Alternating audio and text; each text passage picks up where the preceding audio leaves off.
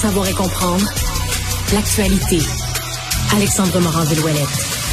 Alors, Alexandre, bien sûr, dès qu'il y a un phénomène un peu bizarre, c'est certain que les complotistes s'en emparent. Alors là, bien sûr, ils ont sauté là-dessus, sur les ballons chinois, comme la misère sur le pauvre monde. Oui, on sauté dessus, Richard, mais ce qui est intéressant, c'est que là, on a une théorie du complot, là, que j'appellerais un méta-complot. Les méta-complots, c'est quand on a des théories qui peuvent, là, en inspirer toutes sortes d'autres qui se déclinent. Par exemple, QAnon, hein, ce narratif où il y a un état profond pédosataniste qui contrôle le monde. En ce moment, c'est très, très populaire, mais ça, ça fait comme boule de neige, puis ça ramasse toutes sortes d'autres théories. Ils sont allés recycler une théorie, Richard, qui date de 1994 et qui a été écrite, oui, oui, par un Québécois, made in Quebec, la théorie du oh. complot, qui est recyclée en ce moment. Ça s'appelle le Blue Beam Project, projet Blue Beam ou faisceau bleu. Qu'est-ce que c'est? C'est un espèce, comme je dis, de melting pot de plein de théories du complot qui a été écrit dans un livre du même nom, genre Project Blue Beam, ah par Serge Monast, qui était un journaliste, essayiste, poète québécois, ici, qui est mort à Sherbrooke en 96, donc deux ans après la parution de son livre, qui c'est euh, pour les livres ésotériques du genre qui décrivait toutes sortes de théories du complot, qui s'est mieux vendu un tout petit peu que les autres euh, livres du genre et finalement, mais c'est fait un peu connaître et ça a continué après sa mort à circuler sur Internet. Ce que ça dit en gros, cette théorie-là, c'est que il y aurait un espèce de complot mis en place évidemment par les suspects habituels, le gouvernement américain et ben la NASA, qui vont utiliser toutes sortes de méthodes, dont principalement des hologrammes mis en l'air par des faisceaux. C'est pour ça qu'on dit des Project Blue Beam, les faisceaux bleus. Ce seraient des lasers faits pour créer un hologramme, une illusion dans le ciel, principalement de quoi?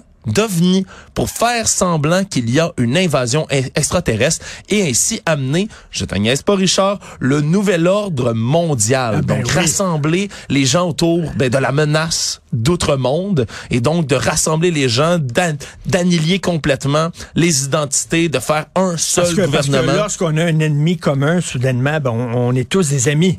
Absolument. Et donc on veut par là, selon cette théorie-là, évidemment que je relais, remplacer toutes les religions du monde par une seule religion, le culte de l'homme, et ce faisant, Richard, oui, oui, faire revenir l'antéchrist.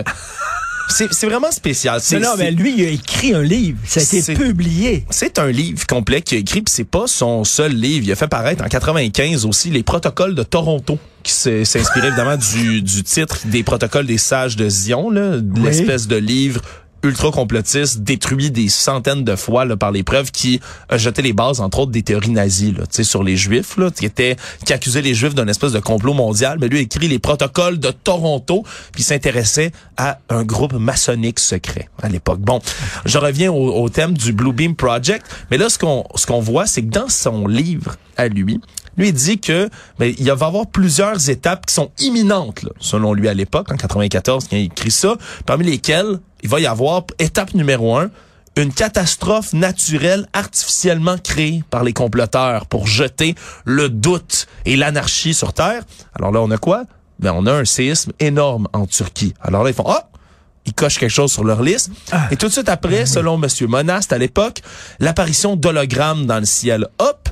On a des objets volants non identifiés dans le ciel du Canada et des États-Unis. Et là, mais la complosphère s'emballe tellement qu'en fin de semaine, Richard, Project Blue Beam, c'était un des termes les plus trending sur Twitter. Non. Ben oui, c'est revenu. Et c'était énorme et les gens se sont emparés de tout ça, évidemment, pour recycler cette théorie du complot qui, je le rappelle, ben, vient du Québec, attends, Richard. Mais, Serge, attends, je veux voir de quoi il ressemblait. Serge Monast, M-O-N-A-S-T. M-O-N a-S-T. né en, 45, mort à Sherbrooke en décembre 1996. D'ailleurs, Monsieur Monas lui-même oh a, dit longtemps dans sa carrière qu'il était harcelé par les autorités en raison là, de son implication oh dans ces informations secrètes. Et quand il est mort, évidemment, deux ans après l'apparition de son livre, Richard, d'une crise cardiaque, eh bien, tu peux comprendre qu'il y a des gens qui ont pensé qu'il s'était fait éliminer par l'État profond. Hein. Gros bonhomme avec un genre de veste de, de, de chasse quasiment, avec une grosse barbe et tout ça. Là, ouais, c'est un journaliste qui a, qui a longtemps là, été dans, dans l'ufologisme et l'ésotérisme, entre autres, là, parlait d'aliens, d'ovnis, de toutes sortes de choses comme ça. Il devait être à l'émission Ésotérisme expérimental. Il devait être là-dedans. Euh, c'était son C'était l'émission, en fait, avec Richard Glenn qui oui, menait. il était à cette émission-là constamment, ah. Richard. C'est l'homme d'ésotérisme derrière ça. L'ésotérisme terrestre. Ben voilà. Mais tu vois, c'est drôle de voir qu'on peut recycler, évidemment, comme tu le disais tout à l'heure, tous les événements d'actualité peuvent être propices quand tu vois une coïncidence, une deuxième, toujours être propice à l'affilier avec une théorie du complot. On se souviendra ce qu'il y avait eu dans le canal de Suez, le Ever Given, ce bateau qui était resté coincé. Tu t'en souviendras, il y a comme deux ans de cela. Ben à l'époque, les gens de QAnon pensaient, parce que le nom de code du bateau, c'était le Evergreen. Evergreen, c'était aussi le nom de code d'Hillary Clinton lorsqu'elle était première dame des États-Unis. Alors là, les gens ont fait 1 plus 1 égale 2. Ils ont dit, voilà, ça y est, ils nous envoient des codes. On dirait un sketch d'Arnaud Soli. T'as vu la parodie d'Arnaud Soli des complotistes? Là, euh, c'est tellement drôle, mais effectivement, là, hmm. avec des chiffres, tu peux tout faire dire. Là, ben, absolument, absolument. le wallet, ça veut dire euh, le, euh, si on calcule euh, l'ordre de, des lettres dans l'alphabet, etc. Ouais, exactement. Ça fait 304, 304, c'est 3 plus 4, ça fait 7. 7, c'est le fils chanceux, c'est les 7 plaies d'Égypte.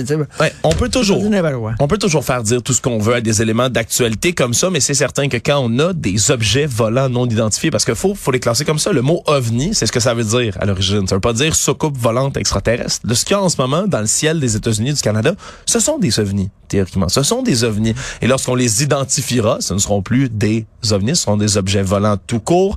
Et à ce moment-là, on les aura identifiés.